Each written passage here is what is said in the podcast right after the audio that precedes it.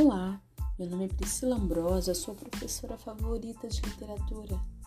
Esse é o quarto episódio da série sobre os livros do realismo e do naturalismo no Brasil. Tente identificar qual é.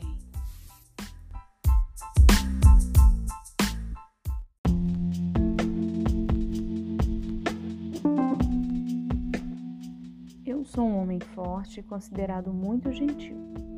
O problema é que eu gosto de beber um pouquinho além da conta e eu acabo perdendo o controle. Mas afinal, o trabalho como marinheiro não é nada fácil.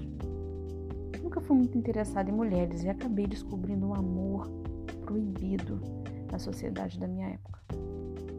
Discretamente fomos morar juntos em uma pensão. O que será que aconteceu?